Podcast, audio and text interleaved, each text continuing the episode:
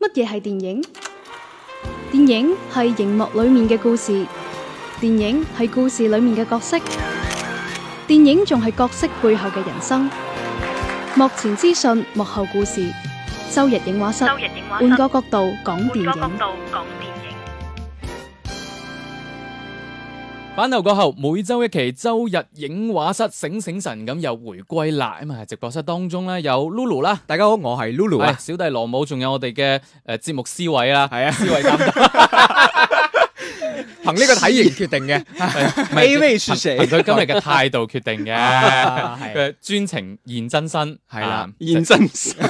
係你聽到呢把聲係冇加過呢個電話音嘅特效啊鄭少君今日誒翻翻嚟我哋現場啊，同我哋係啊一齊誒傾下，因為誒、呃今日咧就都幾重點想傾嘅電影啊，誒、嗯即係可能之前咧我哋喺微信度溝通嘅時候咧，似乎大家嘅睇法有啲出入，係所以諗咗下都係大家面對面。 係誒你啦，一齊一齊一齊鬧啊！要我火哋火火药味要浓一点，是吗？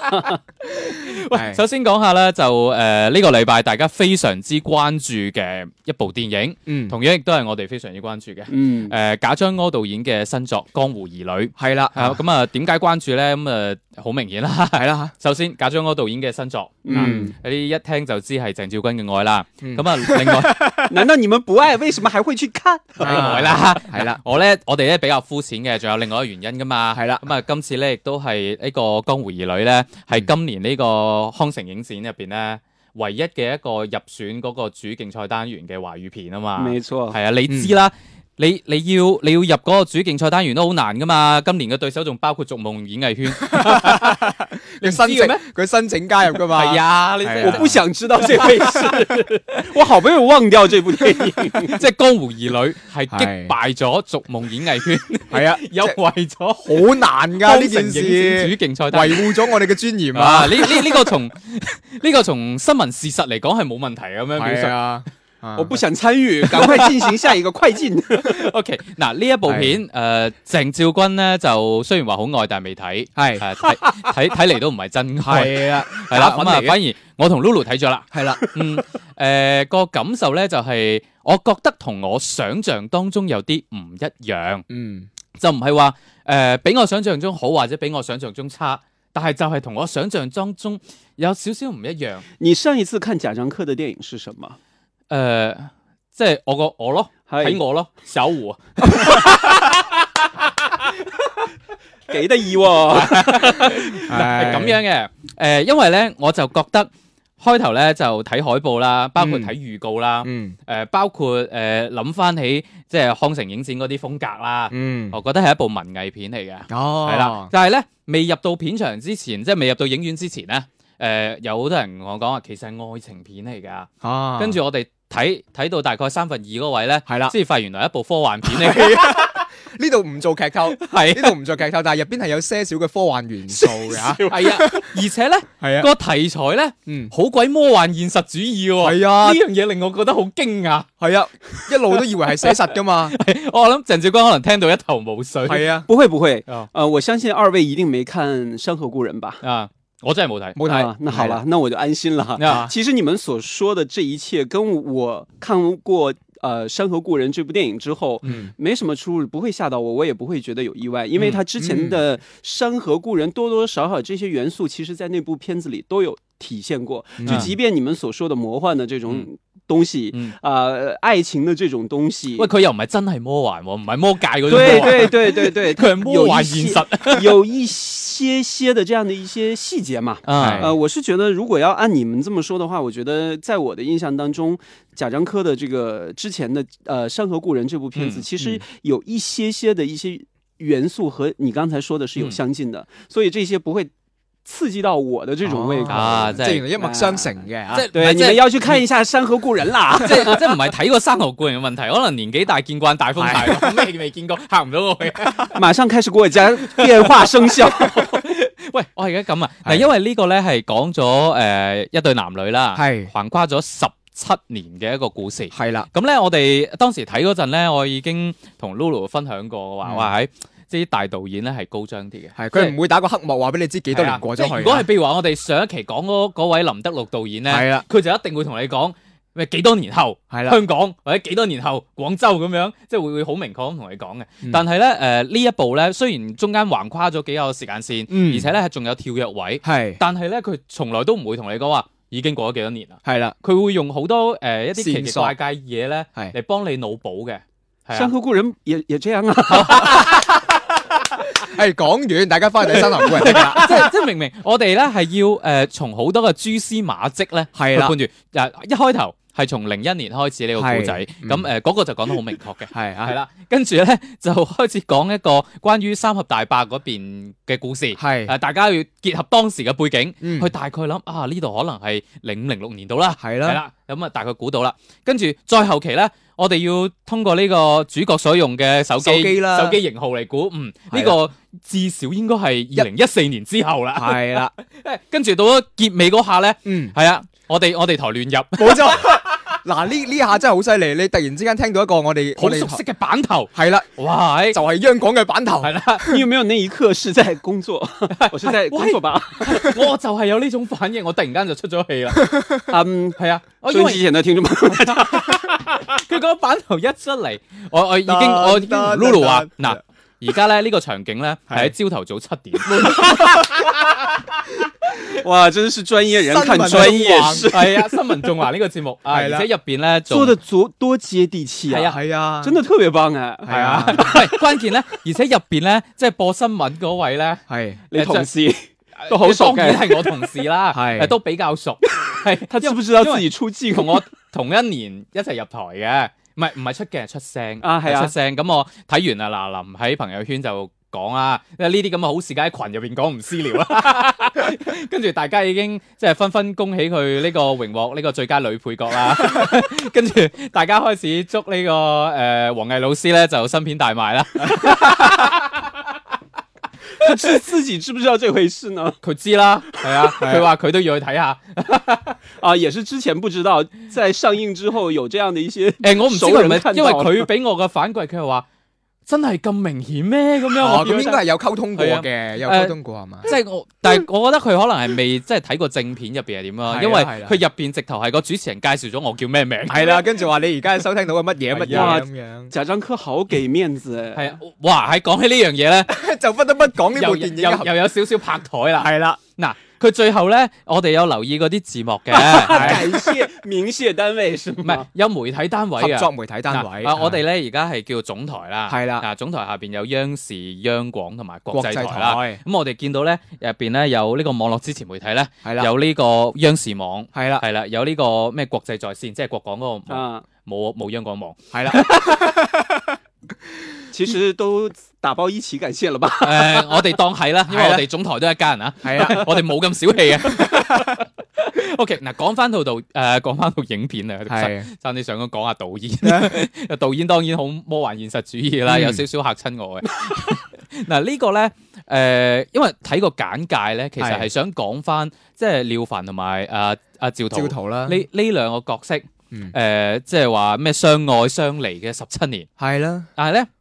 我覺得唔知係咪佢哋嗰一代導演嘅一種通病啊。嗯，無論拍乜嘢咧，我硬係要結合大時代背景，係啦，所以有啲好突兀嘅事情出咗嚟嘅，即係我會覺得咧，反而係誒成部片睇落嚟咧，誒、佢我會覺得將太多嘅精力啊擺咗喺突出時代背景上，而嗯令到誒、呃反而嗰條感情線咧，嗯，我係覺得打動唔到我嘅。即即係我可以直白啲講，咁我成個觀影過程咧就係、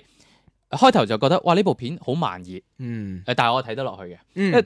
慢慢睇到中間個位咯，我覺得誒、欸故事幾有趣，嗯但係到咗結尾咧，我都係只能得出一個結論就係、打動唔到我，嗯係啦，即係係咯，即係會覺得誒。呃 係，有啲失望，可能係即即呢一點嚟講，嗯。我我會覺得有啲失望。呃，其實在我所看贾樟柯的作品，包括他浮出水面之后进入到院线的作品，嗯係江呃《山河故人》嗯这些，我是觉得他的这个作品一向风格其实都没有把重点会放到呃一些很细微的一些感情方面，他哎所有的一些表达都是比较宏大的背景的。嗯嗯时代对于人的这种影响，还有一些时代的节点的东西，包括呃《山河故人》也是有这样的一些元素在的哎。如果按照你这么说的话，我觉得贾樟柯在这部呃。江湖儿女》里面，虽嗯然我目前还没有看片，我是肯定会看的。呃，我是觉得和他之前的呃《山河故人》其实都差不多的这种嗯风格。嗯呃，我是觉得他可能会借用这个感情的这条线，嗯，串联起这么一个大时代的一个变迁的过程嘛。嗯我觉得大概的这个路数都是这样。其实感情我觉得不是重点，而且这个感情的点，我觉得可能会挑观众，嗯可能他真的需要一些年龄时段的这些人有过相同的一些经历咁的怪唔哎人。知得啊啦，会有这种感觉，他肯定不会吸引年轻的这些观众，像你们这些才才上六年级的，哎嗱，我哋冇講 㗎，我哋冇講㗎，係。系啊，我哋好期待鄭少君睇完之後翻嚟再俾個好評啊！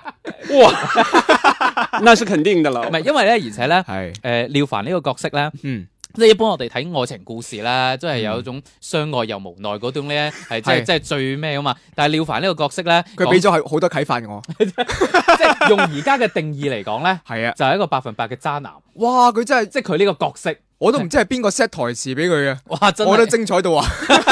我直頭可以做教程。係啊，真係可以完 全 做教授系。啦，即係如果即係有各位女仔啦吓，係誒你身邊有啲男仔咧，平時講嘢咁樣同你講嘅話，係啊，你分手係啊，啦。真係分手 啦。係 啊呢一部片俾咗我哋另一個啟示啊。咁係啦另外咧，當中我哋重複咗幾次咧，魔幻現實咧，嗯，誒呃好有趣， 即係原來喺呢個。現實世界當中，即係大千世界無奇不有啦。咁、嗯但係咧，佢魔幻得嚟咧，你又覺得好真實喎。係啦，呢個好寫實嗰一下，令到你真係內心係受到一擊嘅係誒、甚至乎係某種意義上充當咗少少笑點位喎。。係係啊，誒、總體上咧，目前豆瓣係俾咗八分。誒、呃係我個人可能略低少少啦，七點九、七點八到啦。嗯啊，都不低了，係啊，即係差唔多係呢個位啦，都要都會俾面你哋呢代人噶嘛。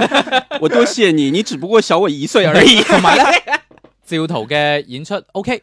係，咁係當然好多人話，誒、你又揾老婆嚟演咁樣，嗯大把導演都呃揾我老婆演啦。 之前听到消息，因为赵涛入围了今年的金马奖嘛，嗯，呃，而且还有很多一些人看好他会拿金马的影后，呃，嗯哎金马的最佳女主角。係，嗯，佢嘅我表現的而且確係可圈可點嘅喎，今係次誒、而且今次呢一部戲係俾咗充分嘅空間佢去係啊展示嘅。呃，我碰巧是今天早上看了一个关于这个贾樟柯和赵涛的一个人物的一个访谈的一个文章，嗯说赵涛真正有意义又有意识自己是一个演员去进行镜头前的表演，是从《三峡好人》开始的。哦，呃，我是觉得他作为一个非常之。不专业的一个非专业的演员出身吧，嗯我觉得可能在这一步一步跟贾樟柯的这个合作当中，开始确立他这个演员的身份哎，可能是真的在呃贾樟柯的这个镜头之下，啊，她开始有意思、有意识成为一个实力的女演员了。嗯。嗯，好似我还古天挺樂啊期。待的， 我还是我还是挺期待的。好，係啊诶，咁、就未睇嘅喂同學仔，我想講诶、誒都幾揀觀眾喎。我本來想叫大家去睇，但我諗一諗啊，真係呢部戲幾幾揀觀眾啊，感观众的点都有哪些唔呢？係揀觀眾啊，選揀觀眾揀觀眾， 唔係趕客啊，赶赶，係啊，即係诶、誒真係幾揀觀眾。但係其實都幾有趣嘅，即係你入邊啦有好多嘅一啲小嘅細節啦，因為每一個故事都係佢有幾個故事咁樣組成嘅，嗯，都係講照圖啊嘛。咁樣嗯你入邊有幾個故事，你可如果係純粹係無聊消遣時間，我覺得完全可以充當一個你可以當成喜劇片咁嚟睇嘅， 誒甚至乎有咁嘅感覺。我其覺得實笑點位就唔多嘅係，我會覺得誒、呃即係當一個略略有啲平淡嘅嗯故事去睇，我覺得 OK。咁同埋咧，大家如果想睇嘅話咧。我諗賈樟柯導演嘅風格咧，因為大多數人大概都就算冇睇過都想像到啊。誒、所以大家可以衡量下呢一部咧，其實係好有佢即係我哋叫作者個人風格嗰種感覺嘅電影啦。嗯大家自己衡量下去嗯唔去睇啦嚇。誒、嗯我就個人暫時對佢嘅票房係有少少擔憂嘅，嗯，即係我覺得，因為包括你睇翻佢前面嗰幾部，其實票房 都也没有几部啊。咁啊係，咁啊係。OK，誒、呢一部 Lulu 仲有冇補充？誒基本上係冇咩啦，仲有就 係主即要因係。為後生得滯冇乜嘢，唔係，即係我會覺得入邊咧，因為誒、呃你會見到有啲誒、呃技巧上邊嘅嘢啦，話啊好會社會。係啦 我不斷咁同 Lulu 話：，喂，社會社會社會社會，每一個社會 每一個故事都可以教教教識你一個做人嘅小技巧嘅。係啦咁即係嗯所以對於年輕人嚟講，都係一個學習嘅過程嚟嘅。即係我直頭會覺得啊，還是你們江湖人會 玩， 有呢種感覺。哇，啊越来越期待了。嗯 OK，咁啊，呢一部戲咧就暫時講到呢度啦。係咁啊，跟住落嚟咧，我哋前面講話有有啲戲我哋要稍微拗一拗嘅，係啦， 咁但係咧，诶、我哋時間關係吓，係诶、我哋電台版因為有呢個版面原因啊，係啊，诶、我哋就簡單先講下對於《未摘之路》呢部戲嘅感受先，嗯，簡單講一講。係咁然後咧，誒、再延伸出去講嗰啲咧，我哋放喺呢個網絡網版絡平台係係嚇，網絡平台方面咧，我就要做一個小嘅簡介啊 啦，防慎防大家唔知 係啦，咁就大家可以通過呢個喜馬拉雅 FM 啦，或者呢個網易雲音樂咁啊搜索咧，我哋嘅周日影畫室就揾到我哋噶啦，係係咁啦嗯啊，大家可以揾翻我哋周日影畫室啦，就聽翻、好啦。足版嘅呢個節目啊嚇，誒咁、就首先 for 電台版啦，咁我嗯哋講下誒、即係盡量一兩句説話先講下大概嘅感受先啦。嗯美美澤之路，阿嗯 Lulu 先啦，我嘅第一個感感官咧就係我覺得有啲文不對題。啊因為佢講嘅係未擇之路啦，你可以話係未選擇嘅路向啊啦，即係最直最直譯嘅方法就係咁樣啦。係咁我睇完呢部呢部片之後，我會覺得冇呈現到呢個主旨俾我，嗯我 get 唔到佢想表達嘅嘢，有一個文不對題嘅感覺。第二個就係話入邊我有啲好期待嘅角色啦，係冇出到嚟嘅。好啊，到呢度先啦啊， 即係時間關係冇辦法，唉，唉真係我嘅感受咧就係、誒。佢入邊有好多鏡頭，我哋係覺得係好有美感嘅，嗯即係包括啲遠近對稱啦。咁但係咧個故事咧，嗯好多位係講得唔夠實嘅。嗯咁俾我嘅感覺咧，就係好似一篇文章，佢個文筆好優美，咁但係咧冇乜內容中有啲空 洞。係啊內容有啲空洞，冇乜中心思想，呢嗯樣嘢係我覺得遺憾嘅地方。嗯，呃，我是看完《魏泽之路》呢，我是觉得这部戏有很多的一些瑕疵，但是它是给我带来惊喜的，嗯就这样。好，好啦，咁啊，欲知詳情如何 哦且聽網絡版？OK，咁啊，又又又話條分界線啊。係嘟啊！以後咧，我哋就開始具體咁去分享下啦。 係啦，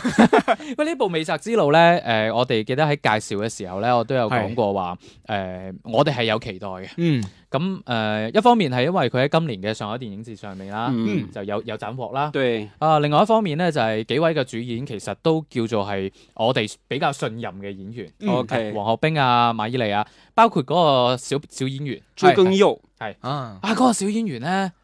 有個位又令我有少少出戲喎、係嘛？邊個誒即係咧？即係我純粹係插曲啊！嗯啊哼我同佢即係睇第一眼我就覺得，哇！呢呢、個小演員咧，佢個五官咧有個好好特別嘅位嘅，啊嚇邊度？就係佢隻眼咧同佢眉咧係向外咁樣斜落去嘅， 即係有少少 囧的那个造係型，啦係啦，咁咧跟住再加上咧，佢就一副成日有少少愁眉苦彎彎住嘴咁嘅樣啦。係嗯，我睇咗第一眼有少少出戲，啊嗯，跟住又諗一諗，哇，係好似假張 喎，咁突然 嘅，我怎么都想不出这兩個人有什麼關係，我真係覺得幾似啊。喂哎没觉喺呢得。個位可以做成一個無限嘅循環啊！一定突然間就翻返去講呢個啱先嗰部電影啊。 喂，唔係，即係過幾天我見贾樟柯，我要不要告訴他？可以啊！你唔係你咁樣，你提前咧就诶、呃打印一幅嗰個劇照。 哎，算啦算啦算啦， O K，诶係呃就講翻套電影啦。係咁咧就诶、誒之前咧我就聽講話可能會玩多線程嗰嗯啲時間線嘅。诶、而且我哋睇咗開頭，其實係有少少誤以為佢開真係行呢條路嘅。因為佢倒嘴嘛，一開始系啊，一開始個倒序佢係有一個三個鐘頭之前係啦，嘅一個倒序咁樣，嗯係啊，一小段好少嘅啫。係啦，誒、跟住睇完成套片之後，我唔知佢嗰度倒序係為唔乜，知有咩用？係啊，因為佢嗰下出嚟咧，係我係以為話啊，真係開始玩多線程啦，係啦，結果發現唔係喎，佢到真咗係到咗後邊咧就即係成條線鋪咗落去啦。係啦，咁今次咧就叫做係一部公路片啦。嗯，咁咧公路片咧中間有幾條線嘅，咁嗯樣交織住嘅。嗯馬伊琍嗰條線咧睇上去好似好重要咁，嗯，即係包括海報又好啦，誒包括佢介紹又好第啦，一女主角啦，係啊，就包括佢出場啊，各種感覺，係你會覺得佢呢條線應該好重要嘅。係咯，而且開頭咧亦都渲染到誒呢個角色背後好有故事啦。係啊，咁但係咧草草收場咯，嗯，即係我覺得係咁。而且相類似嘅例子咧喺入邊比比皆是啦，入邊幾個有角色都係入咁邊有好多嘅支線故事咧，其實我覺得。佢個人物啊，嗯，係唔夠立體，但係唔係導演唔想做，嗯就譬如話入邊有啲嘅誒反派角色，譬如話其中一位嘅反派角色，嗯，佢仲會專登拍一個片段嚟顯示哦，佢有個唔係太正常嘅仔，係係即係即係好似表現佢好似都有另外一面，有啲掙扎咁係嗰嗰樣，種感覺。但係咧，你又會覺得到最後呢、個角色個即係完全係唔豐滿嘅，係唔知佢想表達啲乜嘢，即係睇得出導演係想做某樣嘢，但係做得唔好。嗯，喺呢個時候，我諗起咗毛敏西東。 哦，你睇呢套戲諗咗好多嘢。香港嘅觀眾近期可以睇啊， 我想我想忘掉这个片， 我有太多的片想忘掉了。唔好意思啊，又講起。係啊，跟住咧，包括入邊咧有另外一個嘅反派，嗯，又係一開頭咧好似好型咁嘅，嗯成頭白髮咁嘅，啊就真係幾靚仔係喎，啊，嗰個成人個後生版嘅陳可辛咁噶 嘛。知唔嗰個咩咩波啊，唔唔咩波話，啊，唔啊吳秀波吳啊秀係波，馬秀波係啊，係有跟啲似啊，咁但係咧又，我我又唔劇透結局啦，但係只能講個結局又係草草收場。係啦，仲有咧，不得不提嘅就係呢部電影咧係有個彩蛋嘅。係啦，呢個彩 蛋甚至乎係哇！呢、個更加唔彩知有蛋咩咧，用啊，呢個彩蛋咧，直頭就係一個水蛋， 喂，一隻蛋溝十碗水嗰種水蛋啊，平淡如水，係啊即係純粹咧就有少少似咧，誒、即係主演嘅家屬福利係啊，刷個存在感啦，因為嚟嗰緊種要感上覺，一部電影咁，係，啦，即係我係覺得大家如果即係諗起身，哇係喎，原來有彩蛋㗎，唔知喎，都唔可惜㗎呢樣嘢。係。但係咧，似乎個票房咧亦都唔係太理想，因為咧，誒、Lulu 同我咧係分別睇嘅，唔係一齊睇嘅。但係佢嗰場咧係包場嘅，係啦，啊我呢場又係包場，即係就零舍我一個位係咁樣嘅。因為我記得我嗰日下晝工作日嘅下晝去睇啊嘅。誒、嗯雖呃然係工作日，但我去睇戲係工作嚟嘅，希望大家理解 啊。咁咧，我係誒、即係忙完，梗係手頭上啲嘢先至去啦。嗯啊咁咧、就講到好問你好嘅，驚老細 check 你呢期節目 係嘛？咁我真係做晒啲嘢㗎嘛電。台版聽唔到 噶嘛？ OK，誒、 呃我真係可能放映前大概兩分鐘到入去啦，係我已經見到個檢票員咧就一面鄙視咁望住我。誒、本來我可以慳翻啲電，唔使播啊你呢場場。點知你一個人入 咗嚟啊，殺唔到呢場所以咧，，覺得對佢票房咧都有少少誒擔憂。不過咧，對於呢套戲點解我哋話要拗咧？ 嗯，因為咧，鄭少君就同導演傾過，係啦，阿唐導演 有干火，係啦，誒、呃聽聽你嘅意見啦。啊呃，露露不说吗 我啱先基本上已經表達咗我嘅意？OK，見。好，来，轮到我了。係啊，呃，你嗯好，们三米。呃，其实呢，你们所说的那些呃，觉得不合理啊，或者是一些不够好的地方，有一部分我是非常赞同的。嗯，呃，它确实透着处女座导演那些故事的一些表达的这个完整度啊，一些细节的东西，确实做的不够。係而且它的结局也是会让人觉得戛然而止的这种感觉，可能会不过瘾。嗯，但是很多的一些东西呢，我在重新看完再回回回味感受的时候，嗯反而会不一样。那跟导演聊过那是另一个方面，是我觉得只是让我对这部戏有了其他的一些了解。哎嗯但是从这个故事本身来说呢，我是觉得。从我在看这部电影一直到电影出场之后，我认为它就是讲了一个大人和一个小孩儿、嗯这两个男人之间的这一段故事。其实这两个角色是有互相影射的，嗯嗯，就是哎呀一个小一个大，嗯不同阶段的这种感觉，包括他们遇到一些事情的一些处理的方法。刚才所说的那些不饱满的人物。不能饱满了，嗯，一切都是为了服务这两个人，他们的功能性只是达到了一半。誒、其實我就唔係太贊成，因因為其實有故事嘅，我覺得，即嗯係我係覺得飽唔飽滿呢樣嘢咧，唔係話氣氛嘅多少，係故事嘅完整性。係嗯因為我會覺得咧，譬如話誒、呃好似《爆裂無聲》嗯佢入邊嘅一啲配角嗯，個角色其實係豐滿嘅，我覺得。嗯就譬如呃話誒《爆裂無聲》入邊咧，咪有一個誒、呃、專門賣羊肉嘅老細嘅，嗯即係開頭俾人插咗隻眼嗰、個，嗯佢嘅戲份都唔多，我會覺得佢個角色我係想像得到嘅。嗯咁然後咧，誒、更加冇話，譬如話血觀音咁樣啦，嗯血觀音啊更加典型。其實有好多角色，佢戲份真係少到不得了嘅。嗯嗯，但係咧，你又可以靠腦補去諗到呢呢、個角色，慢慢慢慢將佢豐滿起身。嗯我覺得咧呢樣嘢咧，誒、喺未澤之路嗰度咧，我係覺得未睇到，我係認為咧係真係可能係一個處女作嗯導演功力嘅問題，即係我會從呢個角度去講啦。呃，他确实是这个人物呢，都是交代的非常的片面。但嗯是单独来看这些人物，我是觉得有一些人物是可以删掉的，嗯，还有一些段落是可以删掉的，比方说那个反派的那个和儿子的那个互动，我觉得那一段是完全可以拿掉的。嗯呃，但是我是觉得整个这一切周边的这些形形色色的人来服务于那一大一小两个主角的话，嗯，呃，都只是凸显出了一半的功能性嘛，因为刚才没有说完是一半的功能性嘛，係所以我是觉得他的这个电影呢，在我来看，就是一个男人从小到大的这样的一个内心和认识的一种转变。系当然，其他这些细节的东西我，我我说了，它确实是有很多的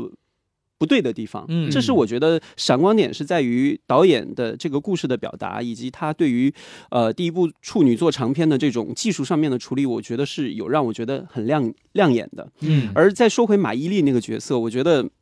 那个马伊琍的角色，就是让这样的一部很男性化的电影，有点柔和度的一个女性元素在里面，就平衡一下。你一哦部如果要是全男班的电影，那得闷成什么样？咪即係好似之前嗰部诶四大四大天王咁咯，哦夾硬加咗個馬思純入去啊嘛。 啊，对对对，就是一定要加嗯一个柔化的一个角色，而且我觉得，呃，马伊琍的这个角色其实是有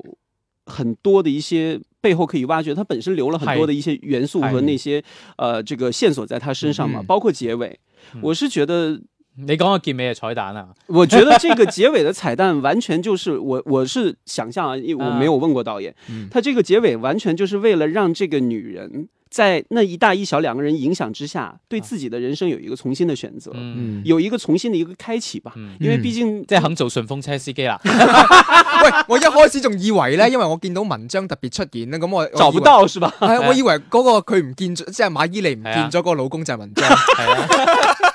我以為咁樣说噶的嘛，很棒，係咪 但先？但係大家要知咧，喺呢、個誒、呃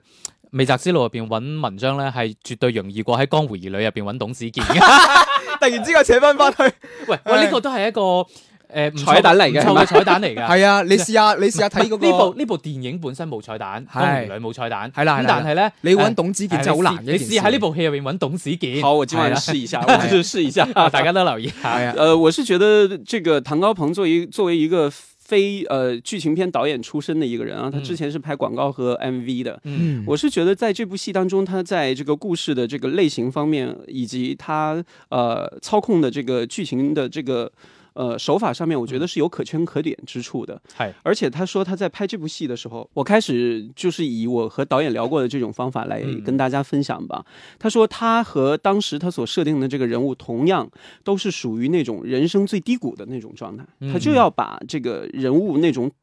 很低谷的那种状态想要表达的一个重点吧。嗯所以他最后我觉得说的那句话挺有意思的，王学兵为什么死？我觉得他死哇！你以及咁这样的一劇个透结嘅，不過唔緊要啊，呢部戲都上咗好耐。对对对，他这个这个这个这个结局是必须要这样的，因为不合时宜的天真就是死，势必要去死，才能把这样的一个故事结都束。有一個少少嘅首尾呼應啦。係啦。 对，呃然后即係再然后開頭撞死只羊。啊 最尾咪俾人撞死。然后再说回这个电影的名字《未泽之路》，嗯我当时和很多人去看的时候，大家也是对这个名字有点搞不清楚，嗯很多人就试图从这个英文的片名去找，嗯就是什么没有选择的路嘛。嗯，啊但是我是觉得未择之路就像人生的一种未知的一段旅程一样，那个小朋友也不知道自己会被推上这样的一条路，嗯而王学兵也不知道自己最后竟然背负上这样的一条路。呢個亦都係我好想講嘅一個點咧，啱先冇嗯冇展開講，因為美澤之路嗱，你其實講嘅係選擇啊嘛，啊但係你成部片落到嚟冇一個位係展現到呢個人物做抉擇嘅喎，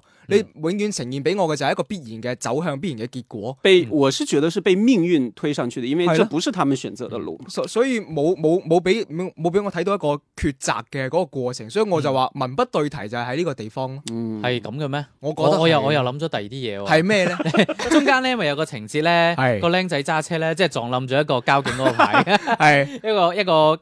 交警咁樣嘅人偶啦嚇嗯咁我又覺得哇，其實會唔會未澤之路咧？係係係將呢部片咧分成咗幾個點，啊其實你每一個階段咧都有個可以報警嘅 位嘅，你都冇選擇到報警。係最尾又造成咗呢個對慘係案，當然唔同啊嘅人有唔同理解啦，包括對未對澤之路呢個名究竟係係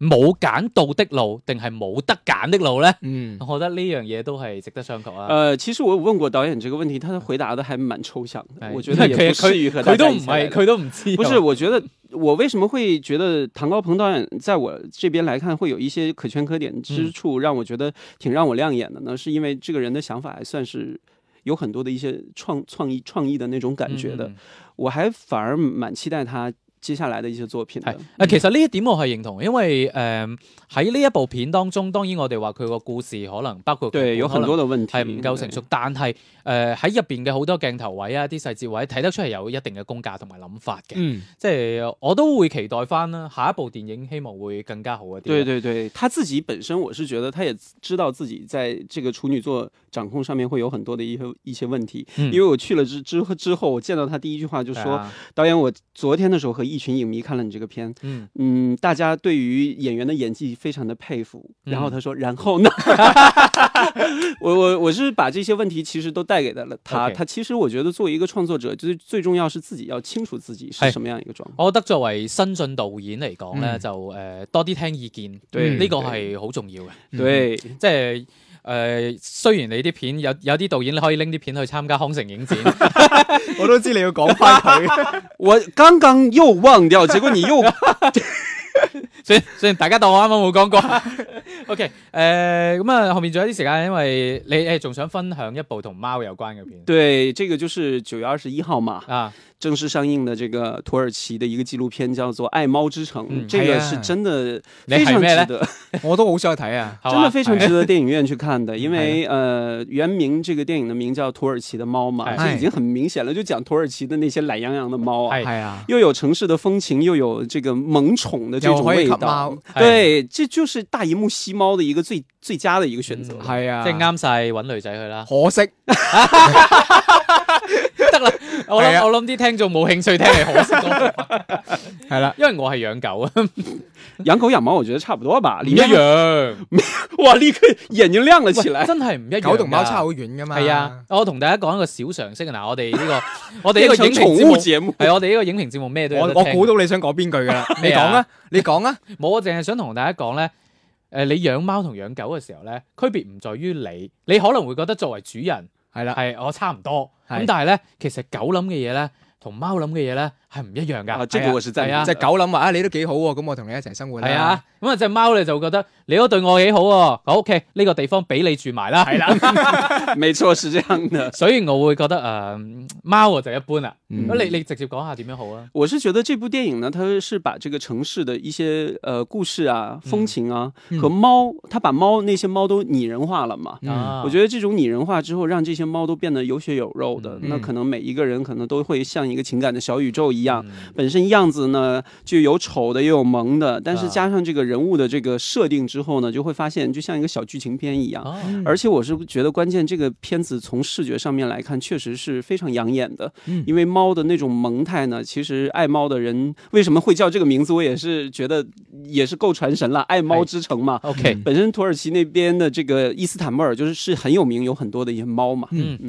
咁啊，愛貓之人咧就可以留意一下啦。嗯誒，下面嘅時間我哋睇睇嚟緊一個禮拜喺呢個國慶黃金周嘅呢個檔期前夕，係啦都有邊一啲嘅戲要上啦。係啦，下個禮拜啦，九月廿四到九月三十啦，呢個禮拜入邊咧會有好多電影要上噶啦。首先九月三十號啦，去到直接去到國慶噶啦，係，係啦，咁啊營救汪星人一部誒少少嘅唔知咩片嚟㗎啦哎你嚇。看有猫也有狗 係亦都有狗嘅，係啦，咁啊呢部唔緊要啦，關鍵係跟住落嚟呢部張藝謀導演嘅新片《影》影誒，暫時唔講太多先，因為嗯我哋會留翻下一期咧，係啦，同大家重點咁去傾下呢部電影嘅。嗯係啦係啦，咁啊跟住《影》之後咧，仲有一部啊都幾大嘅片嚟嘅喎，《無雙》啊，嗯啊，即係又係啲雙雄戲。今次呃嘅對雙雄戲係周潤發周潤同郭發和富城。係啦，对卖庄组合嘛。係咁咁啊，誒，一本半期待啦，我嗯我係有保留嘅。嗯因為我近呢幾年其實冇乜真係好睇嘅雙雄戲，我覺得就我觉得可能双雄戏已经玩到了很多的一些极致哎呀状态了。最近一部令我有啲印象已經追係寒龍他戰， 我以为是他，我以為追龍添，我以为他他反贪腐反貪風暴唔係雙雄戲嚟㗎，哦，係群群戲嚟㗎，係啊係啊捆红係哎呀啊，而且係九紅嗰紅， 主要係因為導演嘅問題，啊嗯係呢個江熊熊要我嘛，唉。。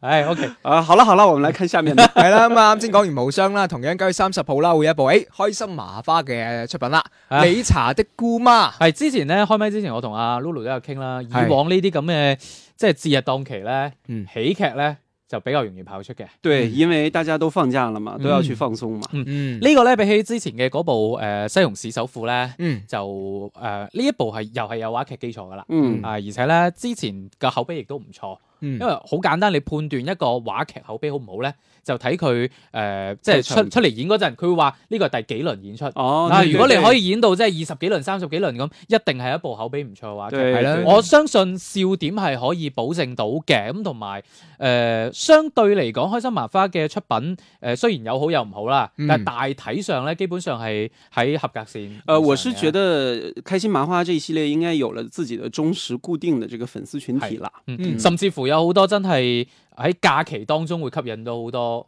吃瓜群眾啦，即對係除對咗呢對班對固定嘅之外，誒、呃睇情況啦，我哋可能都會去提前關注下呢部係啦，戲係啦，係啦，咁啊，我跟住应该比较适合露露去看。嗱，我同你講啦，啱先我同你又錯啦，反正反正呢條網絡嘅網絡版你先聽到唔緊要啊，可能超少少時間。我同我同羅母超講好話，多噶啦，其係啊，實。呢呢呢呢部片咧，我唔想睇，點解呢咧個？理由咧同部片係冇關冇關係。嘅，但係但係主要係因為呢部片嘅呢個主題曲咧係某谷唱嘅，誒，黃谷啊我，知道，我知道。係啦，因為我個人咧對對呢個人嘅意見都頗多嘅，咁啊 啊你我真係唔想睇。系一即因為啊哦系一聽就知佢原先喺呢個一零一當中係支 持你。好啦，集住啦，係啦，唔我哋緊要啊。影評節目嚟噶嘛，係真係真啦係咩都講嚟。係啦，咁啊，即係你查姑媽過完之後啦，仲有吓呢個肥佬行動隊，啊，啱呢先講個就過啦係胖子行。动队，嗯係啦，關鍵呢關鍵唔係在於文章出翻嚟，呢嗯，個係巴貝爾嘅一個导演導嘅演作處品女作，对嗯喜劇演員、導演處女作。呃，他不是导演的处女作，是导演电影的处女作。哦他之对前做过一个什么欢欢喜神探啊，欢喜 O K 侦 O K，探咁啊之类的。誒，我哋電影節目嚟嘅，啊當然梗係知。系啦系啦系當然係啦講電影啦。系啊，係誒，有冇咩成功例子啊？除咗大鵬叫做勉強。有有嗰煎餅部俠勉煎餅強俠 OK，好似阿徐峥啦，都個叫做係喜劇演 員呃，黃渤。对，除此之外，好似包括你話咩小沈陽啊嗰啲咧，出到嚟個效果都唔好嘅。呃，而且我觉得这个梗是之前杜琪峰的那个《瘦身男女》是玩过的嘛。好多年前㗎啦對喎，啊呢個係啊，嗰陣時我仲讀緊小學。嗯我最近认识了那个《瘦身男女》里面做特效化妆的那个老师，啊啊，哦他跟我说了很多当时的一些趣事。啊，哦，这好像是转题了。佢可以令你變肥，但唔可以令你變瘦，係 嗯所以我哋都係唔聽啦。係啦。 OK，好啦，再嚟講其他方面嘅電影啦，最後仲有一部嘅內地方面嗯吓，最後一部啦，就係兩隻小豬之勇闖神秘島啊，動畫片嚟嘅，咁啊嗯唔使睇唔啦止最後一部啊，因為我哋見到誒找到你其實都改咗檔啊。十月五号，誒，我哋見到今日預告就係九月三十啊。呃，十月五号改档，啊，又仲係喺十月五號，对，不吓，因為是我九月哋三十我哋今号了朝見到電影屏幕嗰啲廣告咧，就話九月三十，係唔对已知经會很久係了，啊，唔知係咪有點影場啦？啊已經哎呢一部改咧場，了總之都係誒，我哋會關注到嘅。係啦係啦係啦，嗯我也我也看过了。啊係，啊係嘛？嗯留翻下期講啦。好啊，咁啊，最後講講啦，香港方面嘅電影啦，咁啊九月二十七號，哇，等咗好耐啦，等咗一年幾啦，《嗯嗯銀魂二》要上映啦，唉，終於來 了啊！终于來了，誒，反正鄭少君應該會係睇㗎啦。係啦 哎呀 哎第一部我都看了，前面跨下海口係啦啊，一定會睇嘅。係而啦且誒，見到網上傳出嚟嘅幾部番外咧，係誒一如既往咁咁癲狂係啦，啊。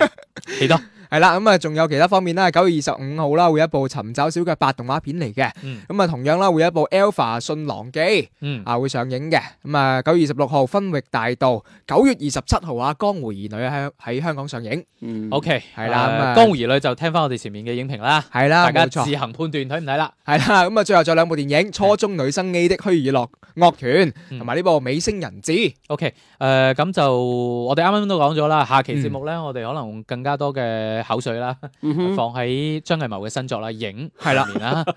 呢個亦都係會係相信喺國慶檔期當中啦，誒、嗯有機會成為大家嘅話題嘅一部電影啦。对，我是觉得，呃，国师出马哈，嗯应啊该还是会带给很多的一些观众有一些惊喜吧。嗯虽然很多的观众对于张艺谋的电影呢，都会有一个既定的印象，只是视觉上面嗨这个比较出挑一点，嗯但是我觉得这部戏还是真的让我挺期待的。我到底想要看看这个张艺谋想要做这个中国风味很浓的那种水嗯墨画式的这种嗯视觉效果究竟会怎么样？好，咁就留翻下期再同大家分享啦，下期再見，拜拜，拜拜拜拜。周日影畫室，換個角度講電影。